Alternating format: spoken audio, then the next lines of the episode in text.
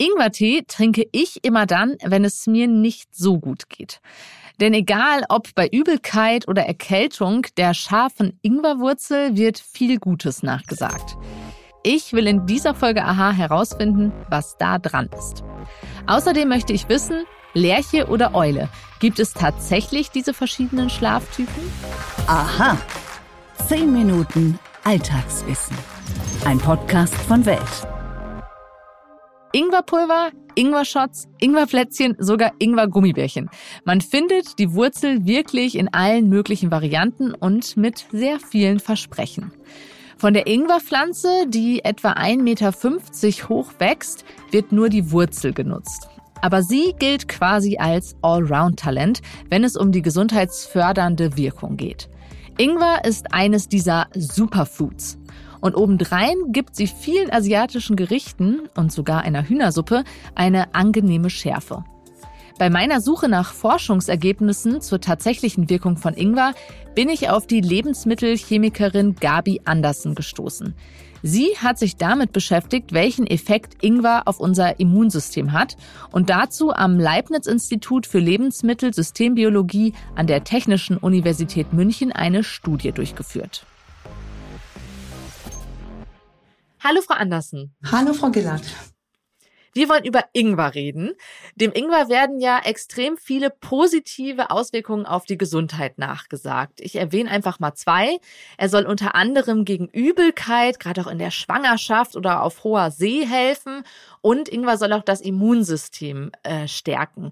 Vielleicht können Sie zum Start einfach mal sagen, welche Stoffe im Ingwer sind denn dafür verantwortlich, dass ihm solche Zauberkräfte nachgesagt werden? Also tatsächlich besteht der Großteil des Ingwerrhizoms ähm, zu knapp 80 Prozent aus Wasser, enthält daneben noch etwa ein Prozent Fett, zwei Prozent Protein und etwa äh, 17 Prozent Kohlenhydrate. Aber die positiven Eigenschaften, die dem Ingwer nachgesagt werden, beruhen in der Regel auf den enthaltenen Schafstoffen und die sind da nur zu etwa 0,1 bis 0,3 Prozent enthalten. Also das ist der Zauberstoff. Und Sie haben sich in einer Studie damit beschäftigt, beziehungsweise sogar nachweisen können, dass Ingwer unser Immunsystem aktiviert. Wie war die Studie denn aufgebaut? Also wir haben zunächst aus dem Blut gesunder Probanden einen bestimmten Zelltyp ähm, halt isoliert. Das sind äh, die neutrophilen Zellen. Und diese wurden dann zunächst für zwei Stunden mit einem Schafstoff inkubiert. Und anschließend haben wir die Zellen nochmal vier Stunden inkubiert mit einem Peptid, das aus Bakterien stammt, also letzten Endes eine bakterielle Infektion sozusagen den Zellen vortäuscht und haben uns dann angeschaut, wie reagieren eben diese Zellen auf diese vorgetäuschte Infektion und konnten zeigen, dass die vermehrt Stoffe produzieren, die zur Immunabwehr ähm, auch beitragen können. Was passiert da im Körper, wenn dieser Schafstoff eindringt? Was machen die Zellen dann? Der Schafstoff bindet an einen bestimmten Ionenkanal, das ist der THPV1 und der ist normalerweise für die Wahrnehmung eben auch der ähm, Schärfe verantwortlich. Und wir konnten eben zeigen, dass diese Blutzellen diesen Ionenkanal auch auf der Zelloberfläche besitzen. Und die Folge von dieser Bindung des Schafstoffs an den Ionenkanal ist jetzt, dass die Zellen vermehrt einen Rezeptor auf die Oberfläche verlagern, der eben dieses Peptid ähm, aus den Bakterien erkennt und so letzten Endes darüber stärker auf diese vorgetäuschte Infektion reagieren können. Also es macht den Körper abwehrbereit. Es bereitet den so ein bisschen vor, wenn Sie wollen, so eine Art erhöhte ja, Alarmbereitschaft. Wie viel scharfen Tee muss ich denn jetzt verzehren, beziehungsweise welches Teerezept empfehlen Sie, um überhaupt einen Effekt zu erreichen? Ja, also die Mengen, mit denen wir jetzt in diesem Experiment gearbeitet haben, die beziehen sich auf eine ähm, vorangegangene Studie. In der haben wir ein Liter Ingwertee verzehrt und der wurde angesetzt mit 100 Gramm Ingwer. Und den haben wir dann klein geschnitten und geschält, 15 äh, Minuten ziehen lassen und dann verzehrt. Und dann sind es in etwa so die Konzentrationen, die wir auch jetzt ähm, in dieser Studie hier verwandt haben. Da wir im Büro selten frischen Ingwer haben, soll ich von meinen Kollegen noch nachfragen, ist denn auch Beuteltee eine Option, um sein Immunsystem zu stärken mit Ingwer? Ja, also ich gehe davon aus, ich würde davon ausgehen, dass eventuell der Schafstoffgehalt nicht mehr so hoch ist. Wir haben es tatsächlich nicht ähm, so gemessen, aber es ist auf jeden Fall eine Option. Das bedeutet, wenn ich jetzt regelmäßig Ingwertee trinke, dann ist das eine Erkältungsprophylaxe. Also das ist natürlich durchaus denkbar. Allerdings gibt es zwei Einschränkungen, nämlich zum einen haben wir ja die Studie nur mit einem einzelnen Zelltyp durchgeführt. Und im Organismus sind das ja ganz, ist es ja das Zusammenspiel vieler ähm, verschiedener Zelltypen. Und das Zweite ist natürlich, dass wir ähm, eine bakterielle Infektion hier vorgetäuscht haben und keine virale. Aber es wäre möglich. Jetzt spielt die Schärfe ja offenbar eine wichtige Rolle in der Studie. Was bedeutet das denn für Pfeffer oder Chili und andere scharfe Lebensmittel, mit denen wir würzen? Können die ähnliche Effekte erzeugen? Ja, also da wir jetzt wissen, dass die ähm, Schafstoffe aus den Gewürzen, die ähm, Sie gerade genannt haben, eben auch genau an diesen Ionenkanal, an diesen ähm, TRPV1 auch binden, wäre das durchaus denkbar, dass der Effekt zumindest ähm, vergleichbar ist. Da möchte ich noch ganz kurz auf das Thema Übelkeit kommen. Wie entfaltet Ingwer denn in diesem Fall seine Wirkung? Also auch die Wirkung ähm, wird letzten Endes auf die Schafstoffe zurückgeführt.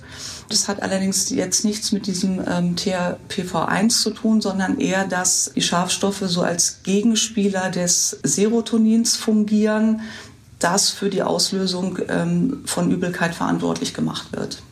Ja, danke für die Einordnung und diese positive Nachricht, Frau Andersen. Gerne. Das war die Lebensmittelchemikerin Gabi Andersen.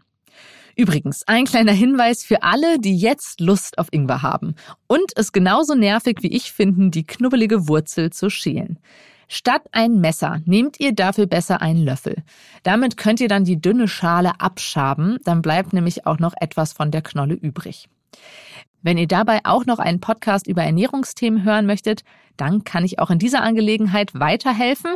Und zwar habe ich einen Podcast-Tipp für euch. Er heißt Fetucation. Jede Woche nimmt euch Sarah Dennis, der übrigens dafür sorgt, dass Aha gut klingt, in Fetucation mit auf seine Abnehmreise. Es geht um Adipositas, um Sport, um ein gesundes Körpergefühl und um Ernährung, die dem Körper gut tut. Den Link zum Podcast habe ich euch in die Shownotes gestellt. Stimmt das wirklich? Mythos oder Wahrheit? Na, welchem Vogel fühlt ihr euch am nächsten? Der Lerche oder der Eule? Sie stehen für zwei Schlaftypen. Zu dem einen gehören diejenigen, die morgens aus dem Bett hüpfen und zu dem anderen diejenigen, die sich morgens rausquälen müssen und eigentlich am Abend oder in der Nacht erst so richtig produktiv werden. Ich will wissen, gibt es diese Unterteilung tatsächlich oder muss ich einfach nur mehr schlafen, wenn ich morgens immer müde bin? Um die Frage zu beantworten, habe ich mir Verstärkung geholt. Und zwar von Christine Blume. Sie forscht als Schlafwissenschaftlerin am Zentrum für Chronobiologie an der Universität Basel. Und Christine Blume sagt, ja, es gibt tatsächlich unter uns Menschen manche, die beim Thema Schlaf eher wie die Lerche ticken und andere, deren Schlafgewohnheit den Eulen ähnlicher ist.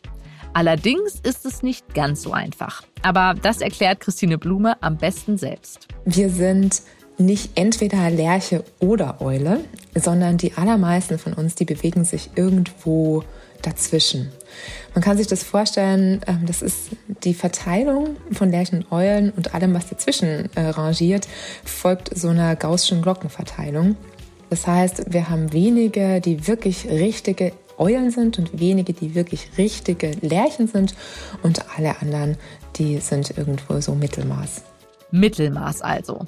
Das heißt auch, unsere innere Uhr ist sehr individuell. Einige Studien sprechen daher auch von mehr als zwei Chronotypen. Nun gibt unser Alltag uns leider sehr oft vor, wann wir besonders produktiv sein müssen. Ich erinnere mich mit Schrecken an die erste Schulstunde, die für mich schon um 7.40 Uhr begann. Das muss sich ein Mensch ausgedacht haben, der definitiv eher eine Lerche war. Übrigens widerspricht so ein früher Unterricht der Tatsache, dass der Tagesrhythmus in der Pubertät sich zeitweise eher zur Nachteule hin verschiebt. Das heißt, in dieser Lebensphase gehen wir eigentlich zu spät ins Bett dafür, dass wir schon um 8 Uhr oder um vor 8 in der Schule sitzen müssen. Zu welchem Chronotyp wir eher tendieren, ist stark genetisch vorgegeben. Also eine Lerche wird niemals eine Eule werden. Allerdings gibt es ein paar Tricks, um unsere innere Uhr ein wenig zu überlisten. Aber man kann es schon auch durch das eigene Verhalten modulieren. Und da spielt zum Beispiel das Licht eine ganz wichtige Rolle. Also Licht am Abend wird dazu führen, dass ich tendenziell eher ein bisschen später müde werde und schlafen gehe. Das heißt, es macht mich eher ein bisschen mehr zur Eule. Und Licht, insbesondere am Morgen, ähm, das wird dazu führen, dass wir am Abend eher ein bisschen früher müde werden und auch früher schlafen gehen. Das heißt, es macht mich so ein bisschen mehr zur Lerche. Wenn ihr noch mehr zum Thema Schlafen erfahren möchtet, dann könnt ihr Christine Blume auch in zwei anderen Folgen von Aha hören. Da geht es zum einen um die Schwa da geht es da geht es zum einen um die Schlafqualität und in der anderen Folge geht es darum, was in unserem Gehirn vor sich geht, während wir schlafen. Die Links stelle ich euch ebenfalls in die Show Notes. Heute sind die Show Notes etwas länger als sonst.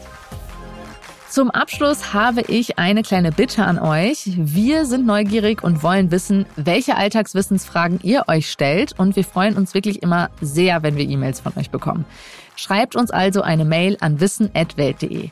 Und wenn ihr mögt, lasst uns doch auch sehr gern eine gute Bewertung auf den Podcast-Plattformen da. Mein Name ist Sonja Gillard und ich freue mich schon aufs nächste Mal.